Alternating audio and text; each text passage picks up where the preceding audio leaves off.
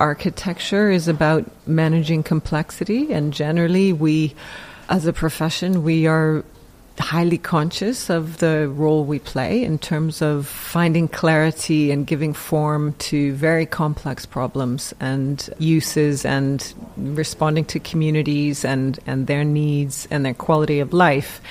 And the energy and sort of carbon cost of what we do is it's another it's another element in that complex equation, but it's just something we have to embrace. It's absolutely critical being nature friendly kind of invites you know natural forces to start acting on your project and you know for centuries it's been about keeping nature away you know decay and animals and bugs and plants away from architecture and now we're trying to make architecture friendly to those or at least in our practice as well so it's a huge shift in consciousness and also the push to preserve and retain buildings rather than rebuild.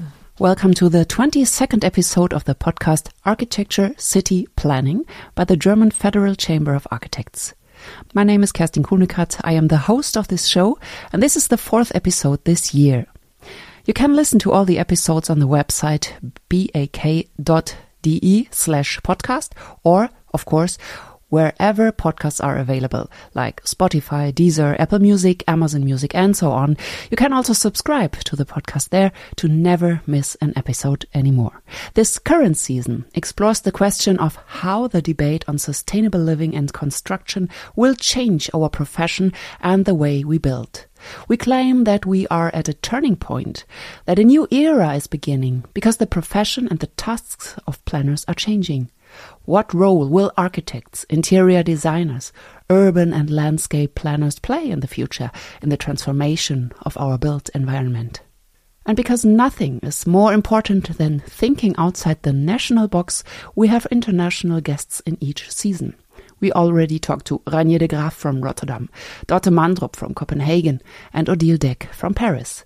Today, Alison Brooks from London is our guest. Alison Brooks is a native of Ontario, Canada. Her office, Alison Brooks Architects, short ABA, has developed an international reputation for design excellence in projects ranging from urban regeneration and public buildings for the arts to higher education and housing. Alison Brooks Architects is the only UK practice to have won the RIBA's three most prestigious awards for architecture the Stirling Prize, the Manser Medal, and the Stephen Lawrence Prize, in addition to other numerous national and international awards. The office is designing major projects across the UK. For example, the Exeter College Cohen Quadrangle at Oxford University. For that, ABA received the RIBA South Building of the Year in 2022, the RIBA South Regional Award in 2022, and the Civic Trust Award in 2021.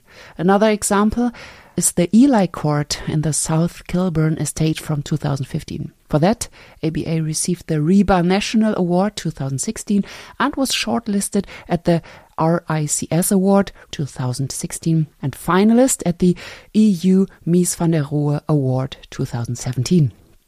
These are only two of many examples, which you can find on the website alisonbrooksarchitects.com slash projects. You will find the link in the show notes to this episode. Now let's start the conversation, which I had with Alison Brooks in her office in London. She came to London in 1988 and she founded her own office in 1996. My first question was, what major changes has London gone through since you've lived here?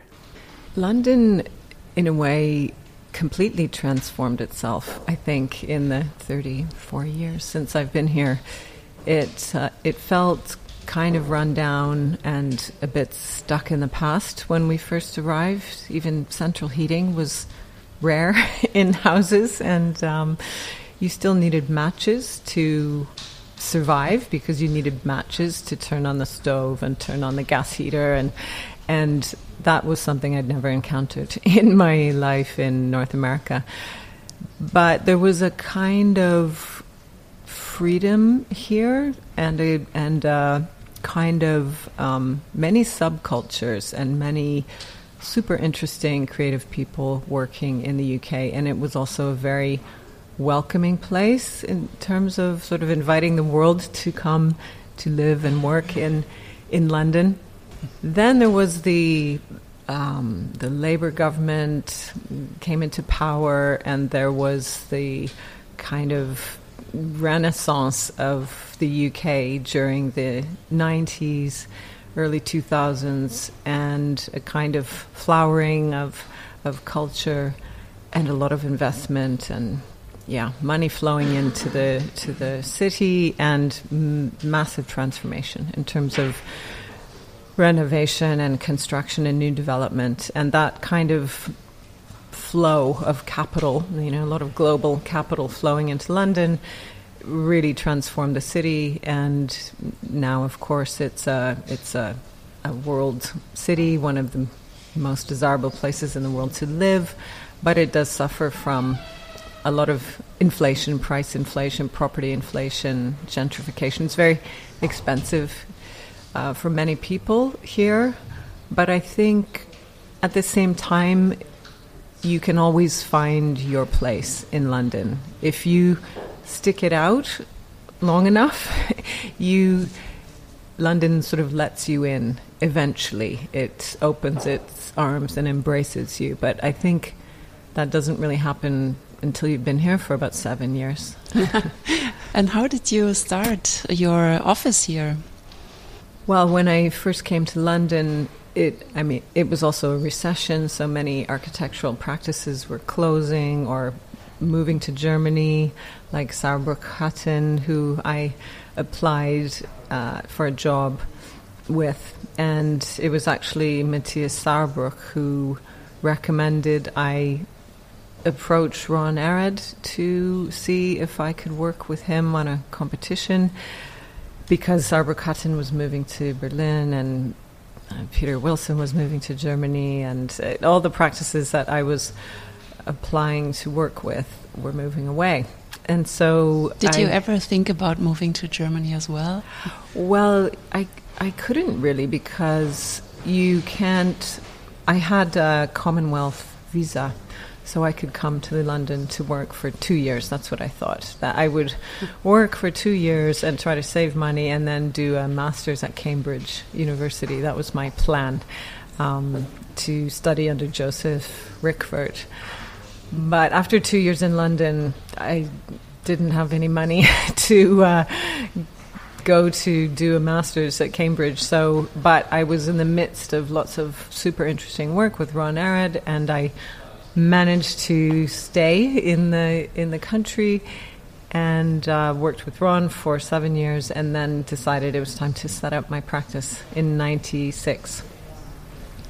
Okay, and um, your own alone. Uh, did I get it right? Yes, yeah, yeah, on on my own. I mean, the thing is that when I was working with Ron, really, I helped Ron form Ron Arad Associates. We were design partners, and I was running the practice and employing everybody and delivering our projects. And so when I went uh, sort of at the point where I thought I need to set up my own practice, I'd already been running a practice with Ron, and so I just thought I'm I have to do this on my own and I kind of thought it was important because there's so few women who set up their practice on their own. And yeah, yeah. which year was that? Ninety six. Ninety six. Yeah. And how did you get work? Amazingly, well, 1996, computers were still in their infancy, and I remember I had a Mac Classic, you know, the tiny Mac computers, and I wrote two letters on that Mac, and one of them was to a client, a potential client who I'd met when I was working with Ron. We didn't do, get any work from that client, but I followed up with this this letter, and it was to um, the a developer in Hamburg, actually. Um, Arne Weber, who owned um, H.C. Hagemann, the construction company and development company based in Hamburg. and he wanted to, by coincidence, was looking to build a hotel in Helgoland. And so when I wrote the letter to Arne Weber, just saying that I'd set up my practice and would be happy to work with them at some point because I'd met them. Uh, two months later, I had a, a phone call asking if I'd like to design the interior of this hotel in Helgoland. So that was really my first commission, like major project. And in the meantime, I did competitions. I was doing, um, yeah, sort of competitions, working from home, the spare bedroom, the usual, the usual situation with architects starting their practice. yeah. yeah as you said, as female architects weren't that many, you decided also that it's important to have your own office and to do it. Let's talk about that because, of course, female architects aren't a rare species, but somehow it seems like they are not really there because they are not visible. In England, it might be the same like in Germany. We have the problem that there are only 1% women having own offices with more than uh, 10 employees. Do you know how it's uh, here, the numbers? I, am sure it's similar, yeah.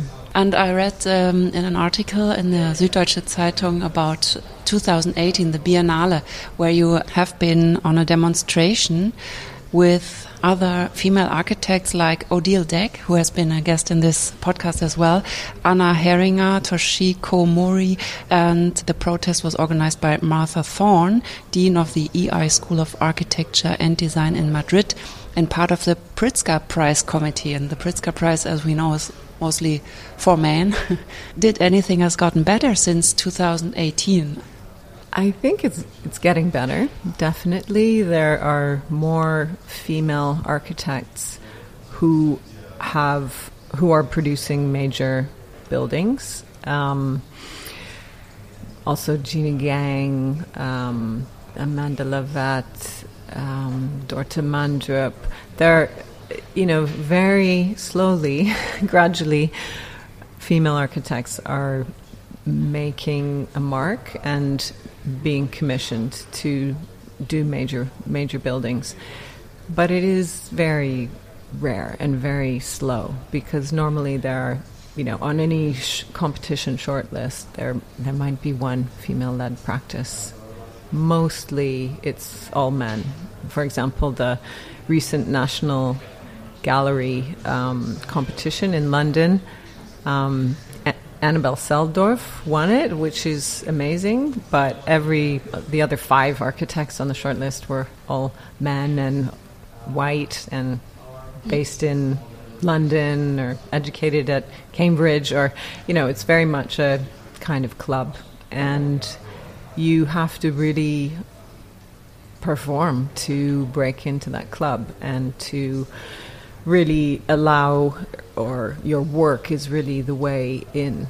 in. In my case, also, especially because I'm Canadian, I'm not English, I don't have the connections or the network from being educated here or even working in a conventional architectural practice before I set up Alison Brooks Architects. I was working with Ron Arad and we were working, you know, somewhere between design and you know the design world and interiors and I was pushing very hard to move into the world of architecture but it isn't you know most architects work in some big architectural practice before they set up on their own. And so I kind of really came in from the outside when I set up my practice and just had to really focus on the work just you know. Um, so most of my work is won through competitions. Yeah. So that's that's my that's been my route. Yeah, yeah, I've seen that on your website, and I mean it's also very expensive to spend time and energy in competitions.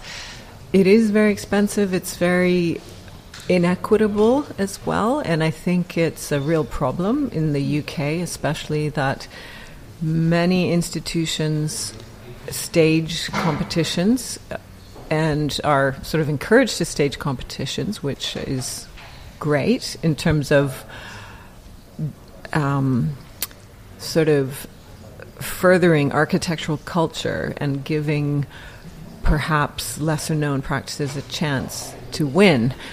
But the problem is they're they're not properly compensated. They are um, it's a huge drain on the practices who participate to to do that competition, and I think there's a general suppression of of fees, of salaries, of you know the ability to be profitable and pay people well because the the way to win work is such an expensive proposition. Yeah.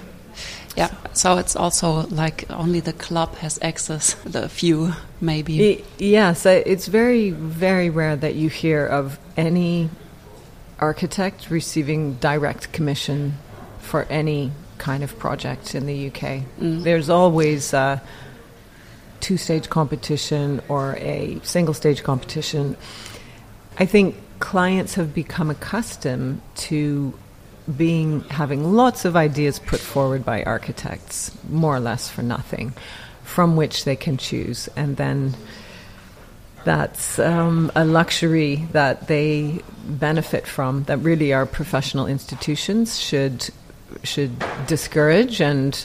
I mean, in some places, like in Canada, that's not even permitted. That architects who are registered in there with their provincial bodies, they have all signed an accord where they don't produce design work for for nothing, and that they will always ensure that their architects are properly paid for any design work. So, wow, okay. In Germany, we argue that competitions guarantee quality and that it's, if it's a fair and open process, it's to find the best design for the environment, yeah. for the spot. And so I agree with that in principle. I do think architects do their best work. It's such an intense process yeah. and it's very focused, and you really push yourself. And I do think you do your best work in the competition setting. The problem is just the cost, yeah. the cost and the ability of smaller practices to compete with larger practices who have um, greater resources, you know, that is a, a very tough mm. equation. Yeah. Mm. Maybe it should be changed what you have to deliver, that it's not everything. Yes, that's another another way of doing it, and I think in Germany they are quite good at limiting the, for example, the number of CGIs, you know, the renderings, which are generally really, really expensive. But then the problem is there's a huge requirement for hundreds of drawings, all drawn, yeah. you know, CAD drawings at certain scales and certain, you know, everything's very prescriptive, but still a huge quantity of work. Yeah. Yeah. So that has to be adjusted. In Germany, the Federal Chamber of Architects is working on that, or the chambers. We have 16 chambers how is it in England? Well, there's the RIBA. Yes. And there are regional RIBA organizations, yeah. institutions, but in a way, the RIBA doesn't get involved in sort of questions of, of fees or fee scales or things like that, which were um, sort of abolished in the Thatcher yeah. in the Thatcher years. But one other point I think that's important to say about competitions, why I believe they're a good thing, is that once you've won the competition, the client has bought into that vision, and the selection committee or um, the client body who has selected your project, and that commitment to that vision really helps sort of fortify the process and and protect the design and protect the integrity of the ideas through the very long journey that um, buildings or projects go through. Yeah. So I, I, do I do actually support competitions in principle, but it's just the way they're the way they're run is something that I think feeds into the inequitable and the kind of discriminatory condition of practices of, of sort of uh, contemporary UK practice uh, sort of operations in a way. And it and it sort of I think maybe prevents female architects from sort of committing to you know s- founding their own practice, taking on that risk, and kind of um, you know surviving that uh, that condition of, of yeah of practice of larger practice where you're you are competing with other large practices, which which we do and which I do. Yeah, but it's it's hard. The, like yeah, it, it, it's hard, but no no great art is ever achieved without great suffering. That's the I think it's true, and unfortunately, I think the client culture knows that. they know that architects will suffer for their art and you know go all the way and in a way our institutions should be protecting and defending our our art and our culture from exploitation and i think that's not really happening you're now talking from a perspective of the typical architect way like thinking from the space from the object architecture as an object how do you think the profession will change. Do you recognize something here already in London, in Britain, because of the climate change and the material problems? Absolutely, the the profession is changing. I th I think human culture is changing, or the consciousness, our collective consciousness is changing because of climate change, climate crisis, the health crisis, the race crisis and now war, you know, um, a war that is tied to all of these other conditions of food supply and geopolitics and energy and fossil fuels. It's all connected, and I think architects have are kind of at the front line of a lot of this thinking because we we care a lot about the environment, whether it's the built environment, increasingly the natural environment, and the cost of building to the natural environment wasn't really taken into account properly until really the last sort of 10 years when there's been um, kind of legislation has really started to kick in to make sure that we we build conscientiously reducing our carbon footprint and being nature friendly, which is some of one of the the hardest things to do because being nature friendly kind of invites you know natural forces to start acting on your project and you know for centuries it's been about keeping nature away you know decay and animals and bugs and plants away from architecture. And now we're trying to make architecture friendly to those, or at least in our practice as well. So it's a huge shift in consciousness and also the push to preserve and retain buildings rather than rebuild. There's a huge resistance now to tearing buildings down in London in particular, but I think across the UK and to understand the the carbon, you know, the embodied carbon involved in demolition and reconstruction, also the operational carbon. But it's become a very sort of emotional debate that's not always accurate to the real carbon cost of either preserving a building, retaining it, or demolishing it and building a new, because sometimes retaining the building will be more damaging in terms of embodied carbon and operational carbon than tearing it down and building it new. But sort of politically and emotionally, people don't want to see buildings being torn down. That's the first time I hear that. How's that possible? If you don't tear it down, that it costs more energy. In terms of retaining an existing building, how can that be more carbon yeah. intensive? Because often you need to do a huge amount of work to that building to achieve the kind of spatial qualities, the um, air quality, the heating systems, insulating, fireproofing, dry lining, rewiring. You end up doing a huge amount of work, and often they take much longer in terms of the construction process. That's also energy intensive, and ultimately, they don't perform better in terms of operational carbon. And so, over the long term, renovated buildings often don't perform as well as a new build. So, it's the it's a very complex equation to calculate life cycle costs in terms of energy and carbon. And it's not black and white. It's not always um, the case that it's better to re- preserve the existing building unless the, the program that you're putting in there, the uses are pretty much exactly the same as what they were before in terms of the spatial brief of the building.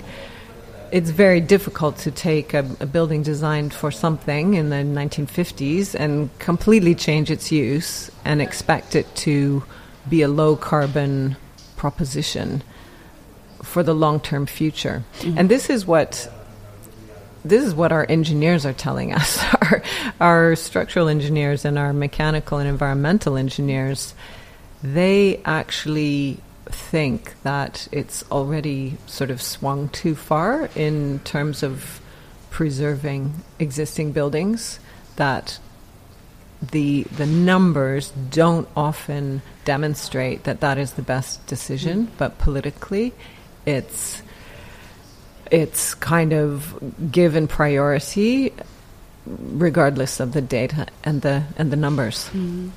So I think we're in our as a culture we're still at the very beginning of really understanding mm. the cost to the environment of what we do in terms of energy, carbon, and um, sort of operations and how they how that all amortizes over the lifespan of the building.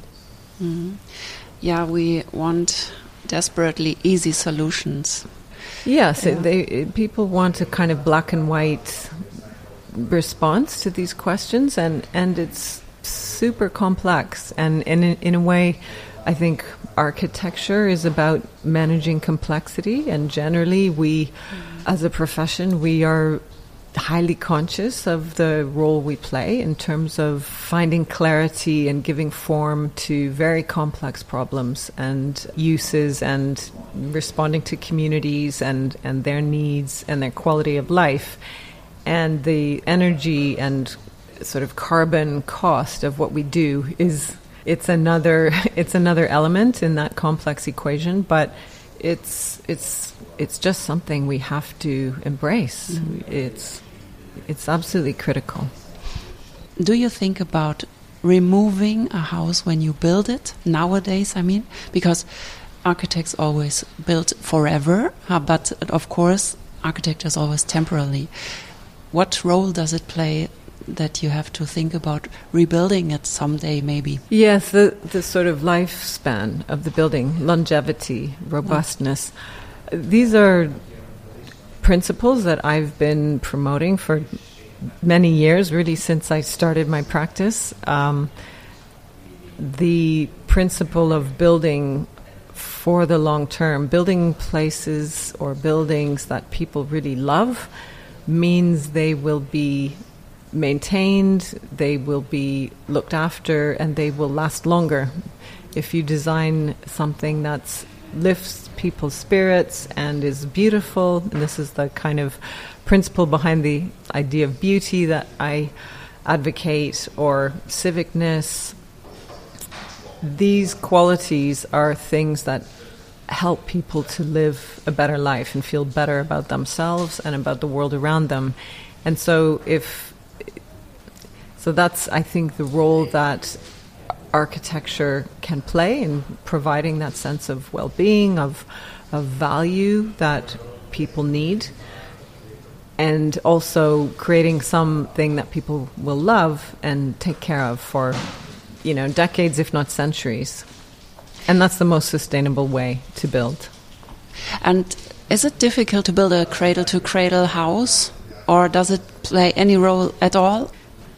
So, by cradle to cradle, it's about the kind of circular life of buildings and the materials that we use. And we do talk a lot in and work very hard to make sure that the materials that we use in our projects and my projects are recyclable, and a lot of the buildings that I've produced have been clad in stone, for example, or in brick. And obviously, those are earth based materials that can be either reused in their original state or ground up and used as, as fill. You know, inevitably, they will, or you hope that they will be recycled. Um, concrete frame is is another sort of target for the activists. That concrete frame is always bad because of the the energy and carbon footprint of concrete, but there are in, innovations in material science now. So there there are um, concrete products that are earth friendly that are being made to eventually become net zero in terms of the um, also the cement content and the aggregates, 100% recycled or recyclable. So I think material technologies are advancing to ensure that we can in the future use concrete which performs best in terms of long-term climate change of the heat that we're going to be suffering potentially in 50 years you know, you need materials with thermal mass like concrete to combat overheating and to allow natural ventilation to actually work, like this building we're in now, which is concrete ceiling, mm. concrete structure, concrete floors. It stays cool, temperate year round, and no air conditioning, no mechanical systems. And it stays long. I mean, it's old. Yes, um, it's this building uh, I'm in here with my office is about 170 years old, and it, I think it will last potentially for hundreds of years. And um, that is a kind of robust framework that can adapt. It's a warehouse. It also has very high ceilings. This is another element of architecture that is so basic, so simple as a principle that has such a huge effect on the way people feel about where they live or where they work. And that kind of embedded generosity, generosity in proportions and robustness in materials, these are as important as the initial, the kind of carbon footprint of the material that you use if it's performing for hundreds of years and it's helping people to be more healthy and more productive and feel like they're living a, a kind of worthwhile and beautiful life that has immeasurable value. And I think the kind of immeasurable things in architecture are what um, everybody understands, but it's very hard to articulate and very hard to monetize. And in you know the the contemporary world, anything that you can't put a numerical value to in terms of cost and money, it's it's very hard to fight for those things. But I think we're getting better at that slowly. In Germany, we have a debate about wood versus concrete. And there are many people really saying concrete is the bad guy and wood is good. Like it's the solution for everything. As you said, concrete has a, its advantages. How is the debate here? Are there also architects saying wood is the only solution or the best solution we have got? Is it increasing the wood buildings here in England as well? The move towards building with mass timber has huge momentum behind it. I think many, many architects would love to be building in 100% mass timber. Unfortunately, the Grenfell fire, you know, the Grenfell Tower disaster, yes. 76 people died in that building, that has completely changed the landscape in the UK in terms of combustible materials in uh, construction. The problem was the facade, no? It was yes, not wood. It, it there was no wood in that building. But the principle of combustibility is something that the insurance industry has basically latched onto, or the, the insurance industry now considers combustible materials absolutely forbidden in any building over 18 meters in the facade, in the windows, in the pipe work, anything related to the periphery of the building cannot be combustible. So that has been very unfortunate for timber architecture in the UK. And even in office buildings can be built with mass timber up to 18 meters. But beyond that, that it's um, it's not that it's technically not possible, but the insurance industry won't insure those buildings. So it's become very difficult to to build with that and public perception developers especially with housing they are very reluctant to use timber at all so we hope that over time that you know it will prove that it's actually safe to work with mass timber and as in Germany, Sweden, even North America now they're building major buildings yeah. with, with timber. Interestingly, people don't really think about the other elements that go into timber buildings, all of the dry lining, the, the plasterboard, that has a huge carbon footprint, all the finishes, all the furniture. We tend to focus only on the structure and not think about all the other components of the building that have embodied carbon. The great thing about mass timber when it's exposed is that you enjoy the timber, the smell, the haptic qualities of it, but often it has to be covered up because of um, fireproofing.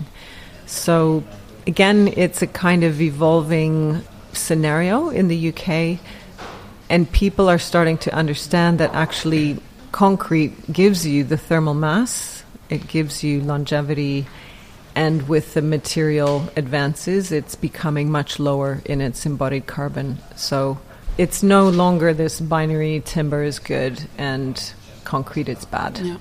But what if there's not enough sand anymore? well, there's a lot of recycling to do in terms of you know waste from construction is a huge problem and and I think that's the other part of the resistance to demolish is that so much construction waste goes into landfill, and so, but more, more and more now, the process of demolishing any building means being very precise about documenting what you're demolishing, preserving and recycling and sorting all the materials so they can be recycled or reused. So, the, in a way, the science of building is now also the science of deconstructing and recycling. Yeah. And that's something we all have to take responsibility for. And when you construct, you have to make a documentation maybe as well, which materials are inside that building for the time when it has to be deconstructed or no? Like in a BIM model, maybe do you use the building information modeling? Yes, yes. yeah, we use BIM and as BIM advances as well, I think it will become more sophisticated in terms of the sort of embedding the information about its life cycle and its recyclability. All of that data and all of those metrics will eventually inform all of our decisions. But I think at the moment, BIM is quite primitive. it's uh, it's not um, because you need manufacturers to to supply all that data that gets embedded in the model. And then there's the relationship between different materials and how they work together. So, again, that's another level of complexity. Mm. It's kind of like scientists or doctors involved in, you know, the human body. It's like this infinitely complex infrastructure, and the more you look and the more you embed information, the more you find. So, yeah, it's kind of like a fractal as well. but do you work interdisciplinary together with other, let's say, psychologists, socialists, whatever, material experts to get the best result? In Germany, we debate about it that it's important that different experts come together because of the transformation we are going through as a society. How is it here in the UK for architects?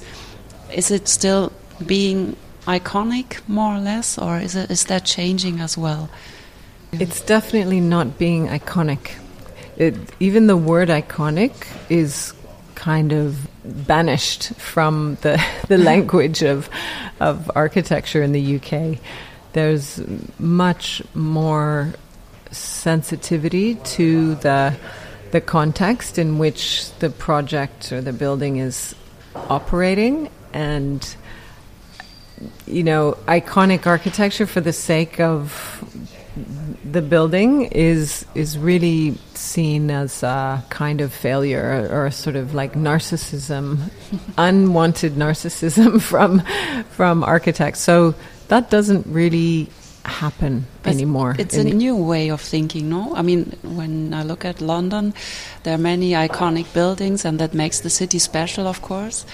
But it's like a new development. What you mean now? Well, there came a point, I suppose, in the 90s when it was a little bit about the Bilbao effect or the fact that cities could give themselves a new identity and um, kickstart their economy with an iconic piece of architecture.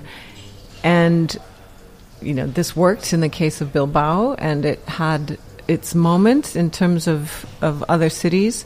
It's also recognition that cultural buildings actually can really help the economy of cities and really, yeah, transform perceptions, which is a good thing. But the the sort of push to make every building an iconic statement was, I think, really misguided. It's not something that I've ever adhered to because my work is very much about context. It's about understanding the culture of the place, the history of the place, the the kind of undiscovered memory of a place and creating something very specific that responds to that. So maybe sometimes you don't even notice the new building, and sometimes it, it actually distills the collective memory in a way that people really celebrate it and love it. But it's never about architecture for the sake of making a statement. So, um, yeah, and there's a lot of very quietly beautiful buildings that are being built in the UK today. Also in Germany and Netherlands, there's a and I think generally in Europe there is now a tendency to do quietly beautiful architecture. Yeah. I think in North America there's still a tendency to do iconic architecture. There's still a desire for you know, highly Instagrammable sort of spectacle buildings that sort of stand alone on their site and could be anywhere. Yeah. And I think that's unfortunate. Maybe it will change over time, but it's a it's a kind of cultural condition, I suppose, where Maybe it's about the principle of individuality that they value the individual over the collective. And so every building has to be a kind of statement of individuality or, or modernity at the cost of everything else. Like I'm going to be radically modern and just completely clash with everything that's come before. And I really question that approach um, because I think also those kinds of projects become dated very quickly. Well, I shouldn't be. I shouldn't be really criticizing these things. No, maybe it's just because it's too much.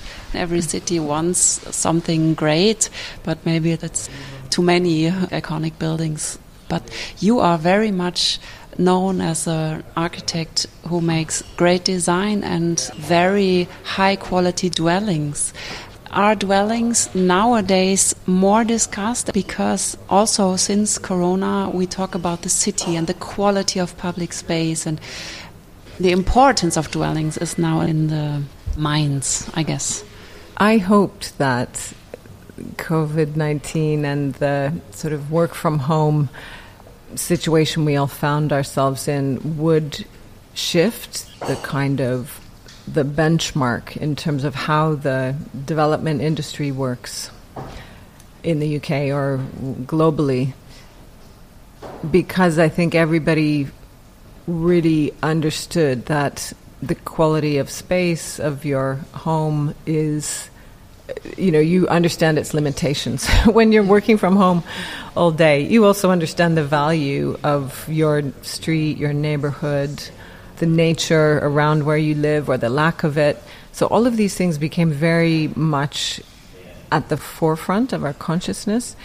Even before that we always or I always promoted the principle of housing as civic building as housing should first and foremost be generous and adaptable and robust so that in the future it doesn't have to be housing, it could be offices, it could be a hotel, it could be a university, but you just have to build in these qualities of robustness and generosity to achieve that. So I sort of hoped that that consciousness of the importance of, of generosity and light and space and um, would change the industry. Unfortunately, I don't think it has. I, I don't think the kind of business model of high density urban housing in the UK, for example, or even in North America, I don't think it changed, which is really unfortunate. The in terms of space for dwellings, because the investment model is tied to sort of minimum standards and you know, in theory, making homes affordable, so they have to be small. And you, you know, the real estate industry or the property industry works according to minimum standards in the UK. The one area where I think we have made gains in terms of that experience is the principle of the sort of common spaces, the foyers, the kind of entrance spaces to housing, we have been promoting as co work spaces. Again, before COVID, a long time before COVID, I was putting forward the principle that if people are working from home, you don't want to be in your apartment all day. Why have these ornamental foyer spaces that nobody uses, you know, with some sofas and some plants and some bad art. You know, the, you know, the foyer could be a relief or a change from your apartment, and you can potentially meet your neighbors and start to form a kind of community hub by using the ground floor of housing buildings more effectively. So a lot of our projects we've managed to do that. And everybody can relate now when you say, look, we all know that if you're working from home and you live in an apartment or a tall yeah. building, you really need choices of where to go and where to work. And rather than go to a cafe down the street, why not work in your own building? And then you might actually meet some people, make some friends, start to build a sense of a kind of collective home. So that has traction I think. But mm-hmm.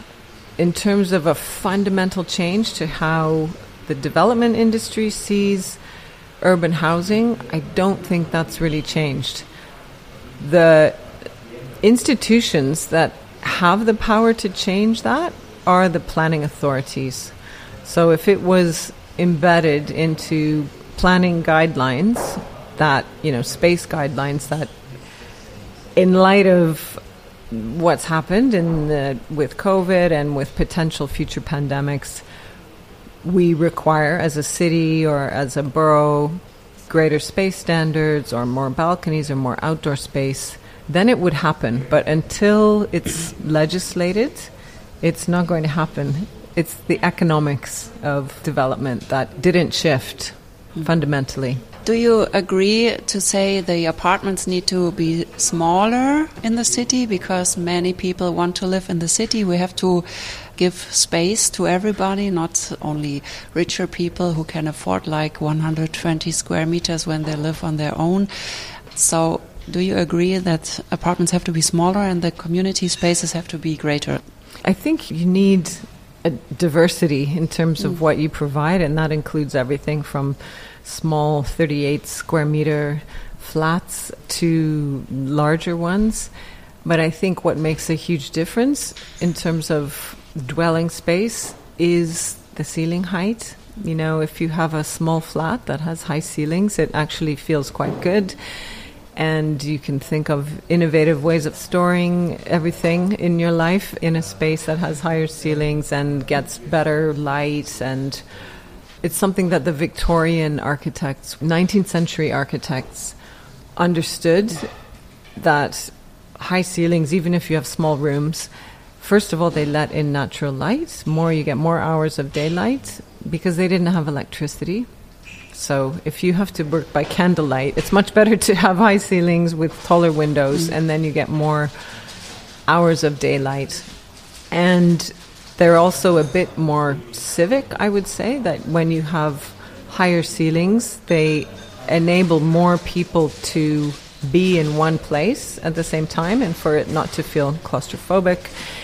I think the term and the concept of proportions was something that was eliminated or sort of banished from the, the language and the terminology of architecture with modernism, with the modern movement.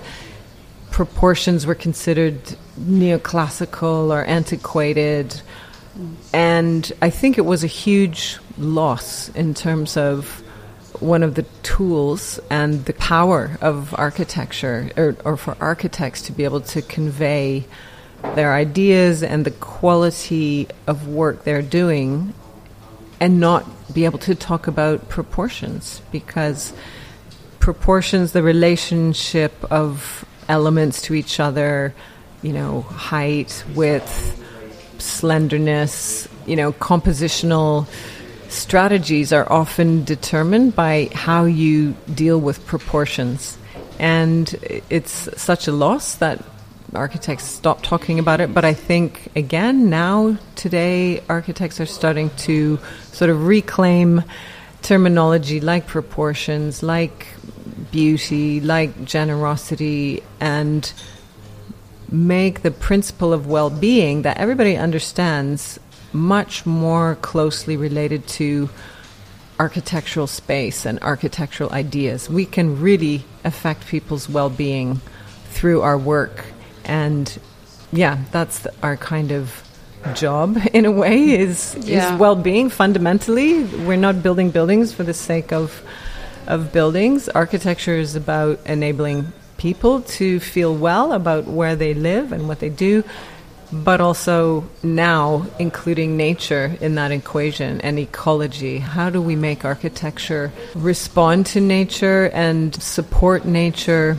and bring biodiversity back to cities, back to our everyday experience. Yeah. Architects cannot do that on their own. With who they should work together to achieve that? I think you've raised a really good point is that traditionally architecture and ecology were two different disciplines. Either you were an ecologist or um, an ecological scientist or a botanist or a zoologist or you were an architect, and there are two opposing ends of kind of contemporary or historic culture. But I think it's a sort of missing link.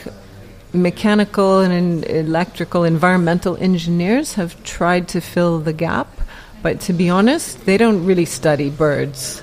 A mechanical engineer doesn't study bird life or insect families or, you know, all of those kind of zoological considerations that that we now need to remember when we design. So I think there's a missing link in the world of design and the built environment, which is about sort of architectural zoology.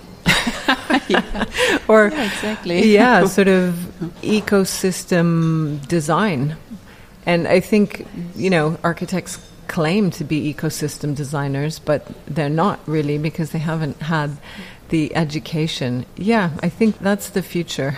Yeah. is uh, bringing together these oppositional, or the way education, the sort of classical or the, the canon of sort of university courses and departments and the way we've segregated different disciplines into their silos they really need to come together. And this is something that we are actually dealing with when we are working on projects in Canada, for example. We're doing a major new project in Toronto, Quayside.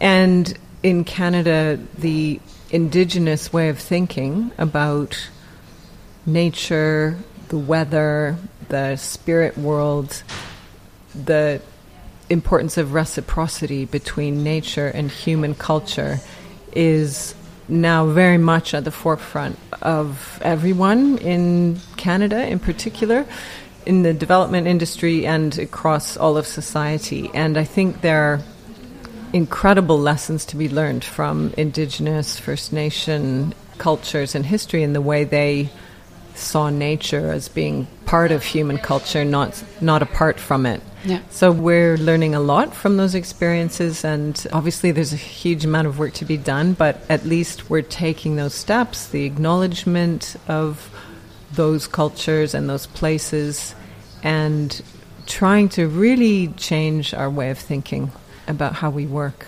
And, and it affects everything. It's not just the projects that we're doing in Canada. And now I I think that way when I'm looking at any project. It's sort of how can this architecture give back to not only the street, to the local neighborhood, to the community, but how can it give back to nature? And this is, you know, the biodiversity net gain. That's the technological term. Is you know, what is the biodiverse net gain of your project, which is you know, it's a very scientific, rationalist way of measuring, you know, measuring things that are pretty unpredictable. So we really need to kind of see our work as being part of the life sciences and not just engineering and the technology of building. Yeah, I've heard about a biologist also from North America, Gretchen Daily. she expresses the bees' work in numbers. What is it worth? How many billions of dollars? What they do each right. year? Because she says Incredible. it's the only way we understand how important these animals are for us. These insects. Yes, it's it's sort of numerical you know attributes the value we only value things yeah. by the economic yeah. output yeah, of that activity. So how do worms support yeah yeah know, exactly. the british economy? And somebody can actually do you know a calculation and figure out their worth you know two trillion pounds to the British economy, and then everybody will start to really value worms. exactly. But you know, it's it is a more integrated and holistic way of thinking, and that's what we need to do. We yeah. have to take radical action to change our ways. Yeah, but also we need to understand that we don't do the birds a favor when we allow them to use the building as well, but we do a favor for ourselves if we invite the nature because we need the healthy nature for ourselves. No, I mean it's not a like we have to help others; we have to help ourselves at this point. Yes, and and we also can individually make a real difference just by the things we do as as individuals. For example, you know, if you have a garden, just let it go wild, rather than the, you know, the lawn, the grass lawn with a few trees. Just seeding your garden with wildflower seeds and letting it grow wild, and the kind of increase in insect life and increase in bird life, just out of many, many small acts of of change you know that's going to create the kind of mass shift in the equation between sort of nature and, and human culture. Yeah. What is your vision for, let's say, London, because we're here now? What do you wish for yourself, for your profession, and for the city, how it will go on in the future? London is a great place to live and work, but it suffers from a kind of dominance of the car still. There's still huge problems with traffic and, you know, car ownership and people driving alone in cars and driving into the city and causing air quality problems. So I think I really look forward to the future when cars are electric. That will help. And maybe roads are narrowed and they become a single surface, so it's a sort of shared environment between cyclists, pedestrians, cars, and they're quiet, quiet and pollution free. We all are completely addicted to mobility, so I, I don't think there will be a future when there will be no cars. I think those vehicles will, will just be hopefully net zero in terms of their carbon and they'll be quiet and they'll be safe. So something like what we all experienced during the first lockdown when the city was quiet. It was just such an amazing thing to mm-hmm. hear birds and to hear the wind, and that was kind of wonderful thing. There's a huge project of regeneration that is still happening in the UK. The the kind of legacy of 1960s and 1970s urban planning, housing estates that have generated pockets of deprivation, gang culture. You know, there are huge problems still with the kind of legacy of of modernism, really, the modern project of of sort of slum clearance and utopian housing schemes. And so I really I, I work very hard I, in housing projects in London to rebuild and often demolish. Unfortunately, a lot of those buildings suffer from really systemic problems that can't be corrected through refurbishment. So we rebuild and try to build in a way that creates great neighborhoods for people to live. I have sort of certain projects that I think about, like sort of reimagining the Thames, making the Thames as a waterway more accessible, more also more nature friendly, but also more usable because it's it's like a channel of of water that you don't it doesn't really contribute to most people's quality of life in the city, and it's it's just a, a wonderful thread of kind of life and nature that runs through the city that's been kind of ignored, or there's so many barriers between people and the river. So there's a kind of project of reimagining the Thames. Many things and cultural buildings are quite rare now in the UK because there's not a lot of funding for things like libraries or um, you know, theaters, those are quite rare, but obviously those buildings are wonderful to work on. And we're, um, I'm actually doing one at the moment in Cambridge, and we're working on education, you know, major education buildings. London competing right now for the London School of Economics new building.